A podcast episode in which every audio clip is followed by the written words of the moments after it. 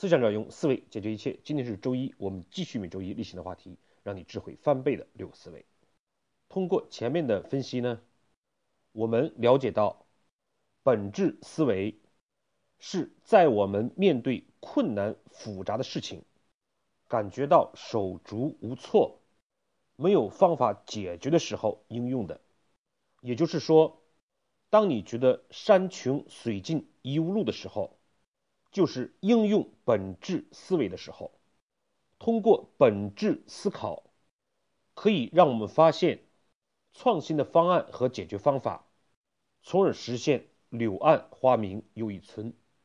本质思维让我们在思考问题的时候，不是从经验、从熟悉的方式方法入手，而是跳出来，从第三方的角度。思考问题的目的、本质，我们想要的到底是什么？我们的大脑呢？一方面可以从熟悉的、以前经历的方法中做出选择，也可以对客观事物进行抽象性的思考，找到问题的本质，并从这个本质的角度打破我们思维的樊篱，找到新的方式方法。事实上呢，很多人会问：我们提倡本质思考，那么我怎么样才能进行本质思考呢？答案就是去本质思考。也就是说，面对不同的事物，怎么去做本质思考并不重要，重要的是唤醒你本质思考的意识。当你觉得走投无路，不能找到方法的时候，能够冷静的抽象的思考，我到底要什么？这个事情的目的是什么？在很多时候，我们是能找到相应的答案的。如何唤醒这种本质思考的意识呢？面对具体的问题，又如何帮助我们能够快速的找到事情的本质呢？我们从今天开始，每一次呢，我们都分析日常工作生活中的一些实例，通过这些分析来进一步理解本质思考，更好的应用本质思考。我们多数人呢，都会在企业或者相关的单位工作，自己独立创业的毕竟是少数。那么面临我们的工作。每一个人都希望自己获得更高的工资、更好的收入。好，那么面临这样的一个事情，我们会发现多数人的做法是什么呢？第一，我们反感职责范围之外的事情，也就是说，不是我的事儿，你别找我。反感额外的付出。第二，我们往往抱怨工资太少。却很少反省和改进自己的工作。第三，如果上班的时候可以开个小差儿，工作压力不大，有时间上网聊天，我们即便不会觉得它是一份好工作，也会沉迷其中。第四，我们很少在工作的时间之外，去花费我们自己的时间，来让自己成为这个方面的专家。提升自己的工作能力，反而我们花费金钱去报这个班儿那个班儿，仿佛一旦我们拿到了这些证书、培训，我们的未来就会一片光明。第五，跳槽即便不是最好的涨工资的办法，也是最好的办法其中之一。第六，我们希望与自己的领导。同事建立更好的关系，并以此来获得加薪提职的机会。当然了，你可能还会有别的想法。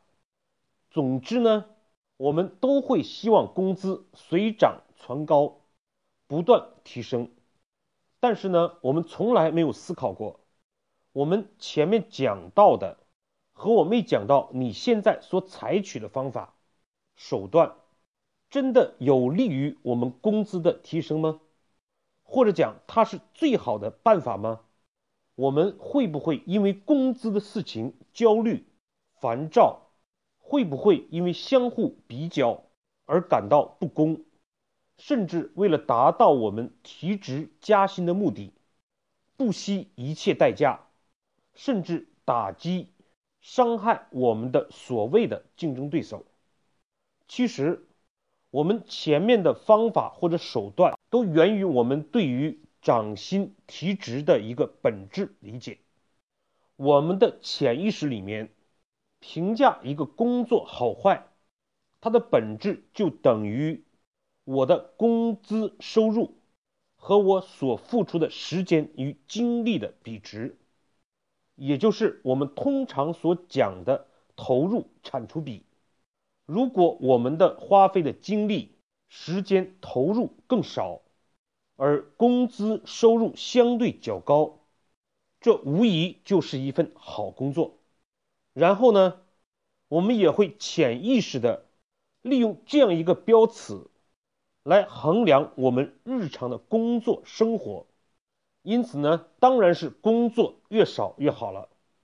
不是我的事儿，最好别麻烦我。我们以知责流程的幌子来规避掉某些工作。我们会在领导在和不在的时候表现出不同的工作态度，何时忙，何时闲，何时让领导感觉到我很辛苦。我们对这些技巧反而了然于胸，这些方法会有效吗？应该讲，在短期内，在某些事情上，确实我们达到了我们要的目的。但是事实上，我们从更长的时间来看，这种用工资和我的投入之间的关系来思考工作。不仅不利于我们工资的增长，反而是减少了我们成功的机会，在更大程度上提职加薪的机会。其实我们反过来思考一个这个事情，可能会得到完全相反的结论。我们工作的本质，它是一个商品，就是劳动力的交换。既然是商品，它的评价就一定是由购买者来评价的。这个评价的标准，恰恰与我们日常潜意识中的公式完全相反，不是工资除以我的投入，而是你的投入除以工资。随价值越大，成本越低，无疑会得到更好的机会。而对于那些工资很高、价值不大的人，不要说涨薪。不开除就已经很好了，因此呢，这个结论是蛮有意思的。也就是说，你希望自己提职加薪，你恰恰需要让自己的产出越大，投入更多，从而让你的工资相对的变得更低。也就是说，你需要反过来应用投入产出比。比如说，你是一个刚毕业的学生，负责公司的招聘工作。如果我们看到自己做好工作，提职加薪的本质就是投入除以我的工资越大越好。而除非特殊情况，我们一般来讲不会主动的去降低自己的工资。所以呢，我们就需要提高。去提高我们的分子投入。如果你坚信这一点，如果领导交代给你分外之事，那么你很快头脑中就清楚了，这是投入增加了。如果自己的工作时间能够允许，你大可欣然接受，而不必纠结于所谓的工作职责或者流程。你会利用工作之外的时间，来学习招聘方面的知识和经验，甚至你会在某些时间内，将工作带到下班的时间，比如说查阅一些新的简历，约一些面试的人员，你愿意听取别人的劝告，因为任何一条建议，都会让你的投入、你的价值更大，有利于工作的改善。你必须主动的与各部门沟通，更好的了解他们的招聘需求。只有这样，才能让你的投入更加的有的放矢。你依然会争取加薪的机会，但是不同的是，当某一次加薪没有你的时候，也不必大失所望，因为你知道自己的投入与工资之比。再次得到改善和提升，不加薪只是一个小概率的事件。即便我们所在的某个企业确实为富不仁，我们也完全可以通过另换一份工作，找到更好发挥自己的地方。因为当你的工资除以你的投入这个值越大的时候，也就相当于你单位时间的工资很好，你恰恰应该担心；而相反，你拼命的在追求更多的投入，相对更少的工资带来的结果，必然是自己能力的增长。从长时间最后的结果来看，你的收入是取决于你这个能力的。面对你的工作。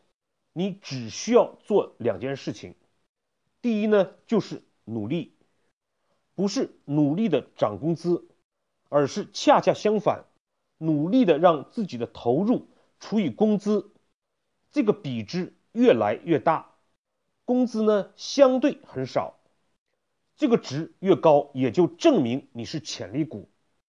接下来，你淡然的。胸怀坦荡的等待加工资的机会，你只需要对最后的结果做出选择。